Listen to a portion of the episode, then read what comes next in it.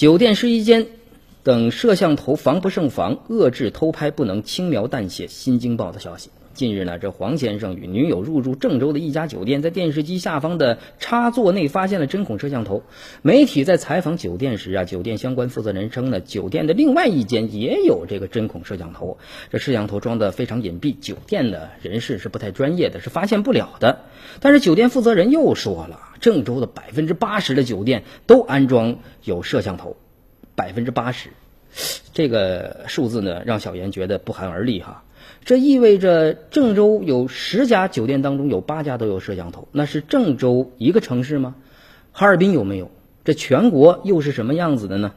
哎呀，这样的数字啊，确实非常的惊人哈。呃，就警方呢已经介入调查了。据警方介绍啊，呃，现有案例呢，除了部分呢是因为猥琐心态自己呢去偷窥，大部分偷拍视频呢，呃，则是销售给了非法的色情网站去卖掉去盈利。也就是说呢，住客在酒店入住期间的举动，包括私密行为啊，可能在互联网已经广泛的传播出去了。出现这样的问题都有什么样的原因呢？小严觉得哈，这原因呢有三种，第一种呢就是违法。成本过低。对于违法偷拍行为，在现有的处理当中啊，是根据《治安管理处罚法》第四十二条，即偷窥、偷拍、窃听、散布他人隐私的，处以五日以下拘留或者五百元以下的罚款；情节较重的，处以五日以上十日以下拘留，并处以五百元的罚款。哎呀，五百元的罚款，真是够轻的啊！呃。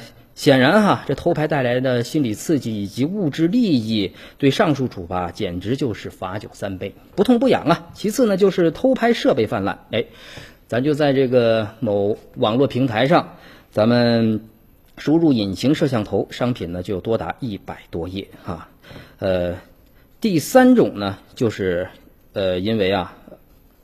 呃，第三呃，其次呢，呃，最后一点呢，就是这个产业链条呢，就是非常的猖獗的。知情人士介绍呢，这些被偷拍的视频呢，往往流传在情色视频分享网站等灰色地带。